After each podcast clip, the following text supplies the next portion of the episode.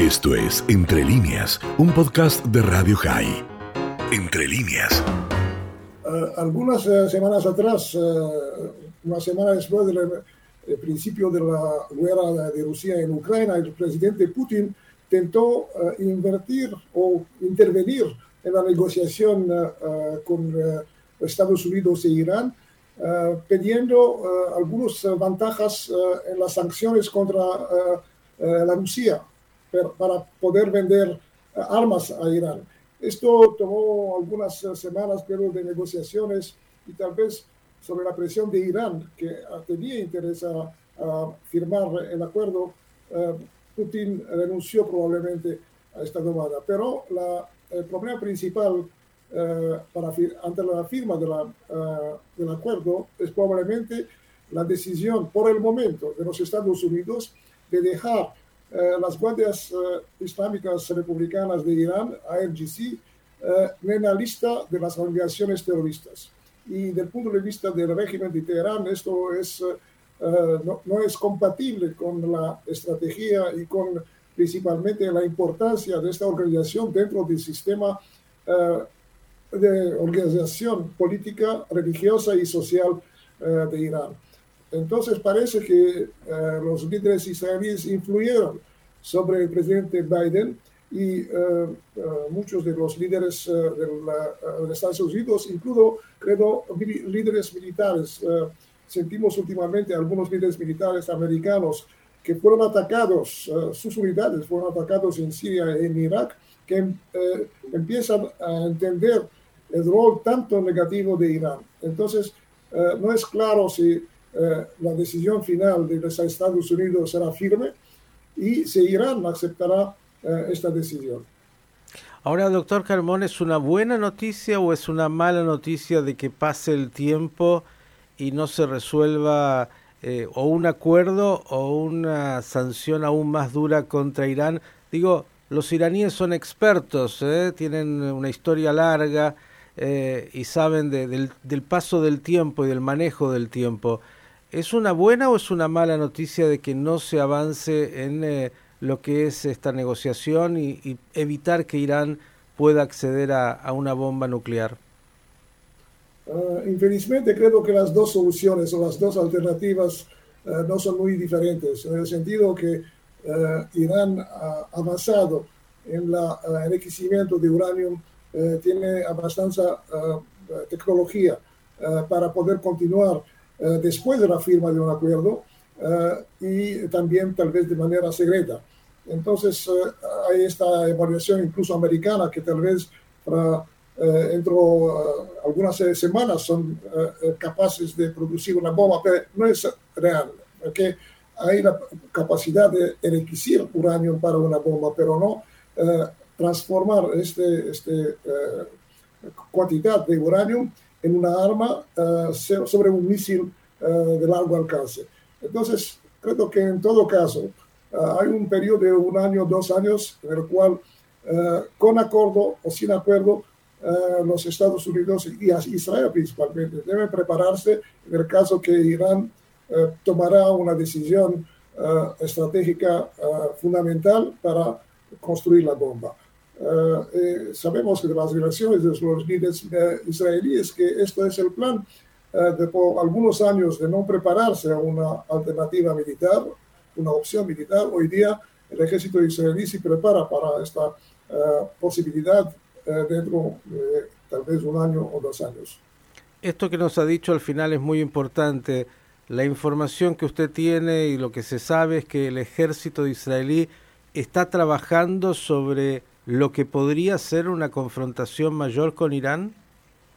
Sí, creo que es, eh, en las declaraciones tanto de los líderes eh, civiles, pero también de los, algunos líderes militares, incluso eh, los comandantes de la Fuerza Aérea, es que esta, estos preparativos se están tomando, tanto su plan de la organización de las Fuerzas Armadas, como también para, tal vez para nuevas eh, tecnologías, por ejemplo, como la tecnología laser para eh, parar a una eventual, eh, eventual ataque de misiles iraníes de Hezbollah contra Israel. Entonces, esto es necesario para preparar esta alternativa, como he dicho, uno, tal vez dos años o tal vez un poco más.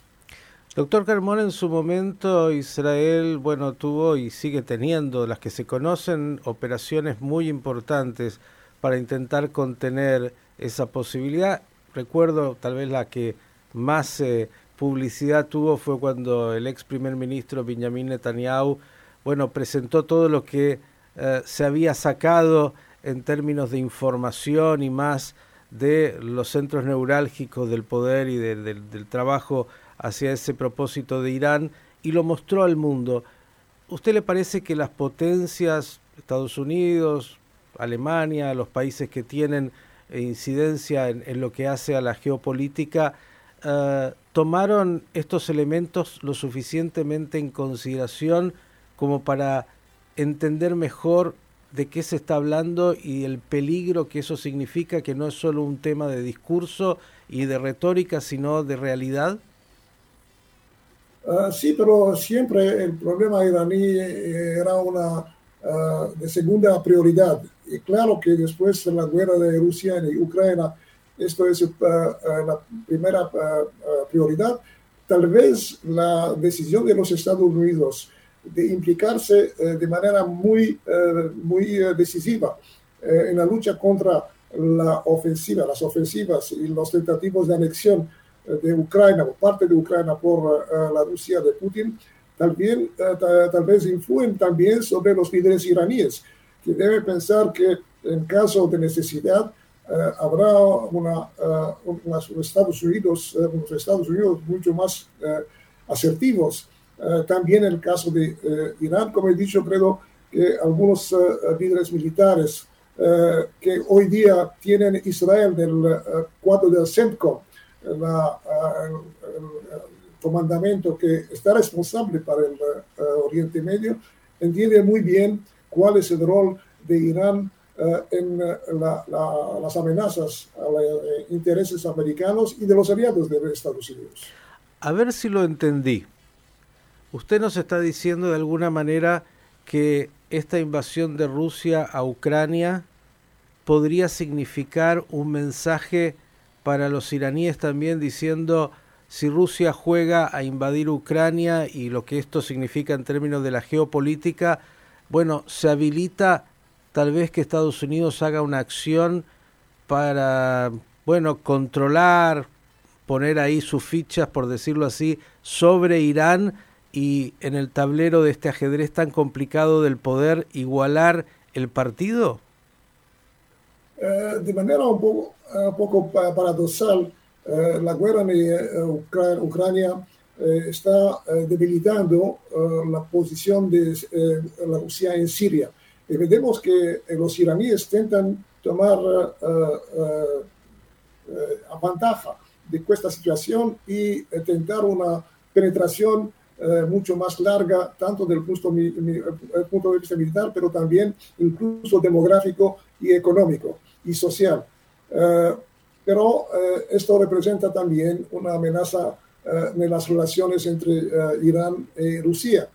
Y como he dicho, creo que el hecho que los Estados Unidos de Biden, que parecían ser debilitadas después de la, del éxito muy, muy, muy débil de Afganistán, hoy día aparece mucho más asertivo eh, mucho más eh, eh, pronto a prender medidas contra Rusia, pero en el futuro, si es necesario, tal vez contra una amenaza iraní. si los iraníes no firman el acuerdo, esto puede fortalecer la decisión de los Estados Unidos en el caso necesario de ayudar a sus aliados, que no son solo Israel, nos olvidamos que los países del Golfo, muchos países árabes, están amenazados directamente eh, por el régimen de Irán eh, y eh, Irán puede tener un rol negativo también, por ejemplo, en Asia Central, en el Mar Rojo, entonces en una amenaza más global contra intereses occidentales. Doctor Carmón, ¿usted es un, le gusta jugar al shahmat, al ajedrez?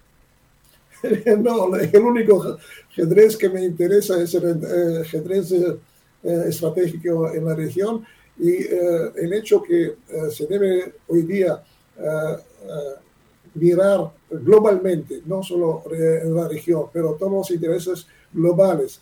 Y el hecho que en los últimos 10 años, a partir de la eh, las eh, revoluciones eh, en los países árabes, hay un cambio de alianzas continua. Prácticamente cada seis meses, cada año hay una, otro ajedrez en la región, en, en el mundo, y entonces se deben tomar las decisiones muy rápidas, teniendo en cuenta los intereses de los varios jugadores.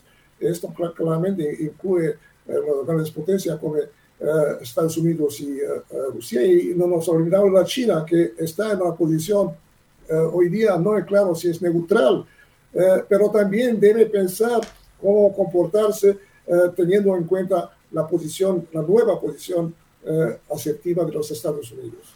Ve, usted se adelantó porque dice nuestras fuentes quién es sabio el que puede ver lo que viene. Y entonces ya entendió cuál era la pregunta que quería incorporar quiénes eh, ahí en, en, ese tablero de ajedrez están los peones, el alfil, el caballo, la torre, y entonces uno se pregunta, ¿y dónde están en ese tablero China? Y otro factor también y otra pieza que es Turquía, digo, eh, ambos parecen también tener en este juego geopolítico, eh, bueno, un lugar importante, digo, China, usted lo dijo recién, no se sabe muy bien cómo está jugando, pero no es un jugador menor, no es una ficha menor. Turquía tiene otro peso. ¿Cómo ve estos movimientos de ambos poderes? Eh, de manera irónica, eh, las eh, relaciones entre Israel y Turquía, principalmente entre los líderes israelíes y el presidente Erdogan personalmente, han mejorado los últimos meses porque la Turquía eh, que también es influida por la guerra de Ucrania y también la guerra en Siria, necesita eh, al menos eh, su plan económico, mejores relaciones tanto con Israel como los países del Golfo, incluso también con Egipto. entonces, Turquía se presenta hoy día como un aliado potencial tanto contra la Rusia y también contra Irán, porque sabemos que eh, históricamente eh, Turquía tiene, eh, tiene intereses que son contrarios a los intereses de Irán. En Siria, por ejemplo, Turquía ya ocupa una parte del norte este, oeste de Siria, tiene una influencia e incluso una presencia militar, alguna presencia militar en Irak, contraria a los intereses de Irán. Entonces, Turquía tal vez se puede ver eh, en el próximo futuro como un aliado eh, de los países árabes, de Israel y de los Estados Unidos contra Irán. Bien, como yo digo, es un ajedrez que es eh, permanentemente complejo y va moviendo fichas y puede cambiar en cualquier momento. la última y agradeciéndole como siempre por la claridad para poder entender temas complejos de una manera bastante directa y simple. Eh, en este tablero de la guerra entre Rusia y Ucrania, lo analizó hace no mucho, todavía es bastante incierto cómo termina este partido y las implicancias que tiene.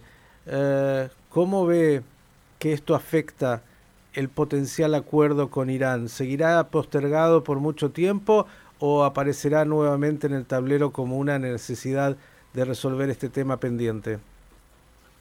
Eh, no, creo que en este momento la decisión es en las manos de, los líderes iraníes eh, y eh, los Estados Unidos tal vez son ya decididos de no permitir que las guardias revolucionarias islámicas continúen a ser una amenaza a todos los vecinos prácticamente eh, aliados de los Estados Unidos en la región. Eh, creo que Rusia por el momento no tiene un, eh, en la negociación y la guerra en Ucrania será un problema mayor para la Rusia en los próximos meses y probablemente debilidad muchísimo la potencia que son y fue Rusia. Esto fue Entre líneas, un podcast de Radio High. Puedes seguir escuchando y compartiendo nuestro contenido en Spotify, nuestro portal radiohigh.com y nuestras redes sociales. Hasta la próxima.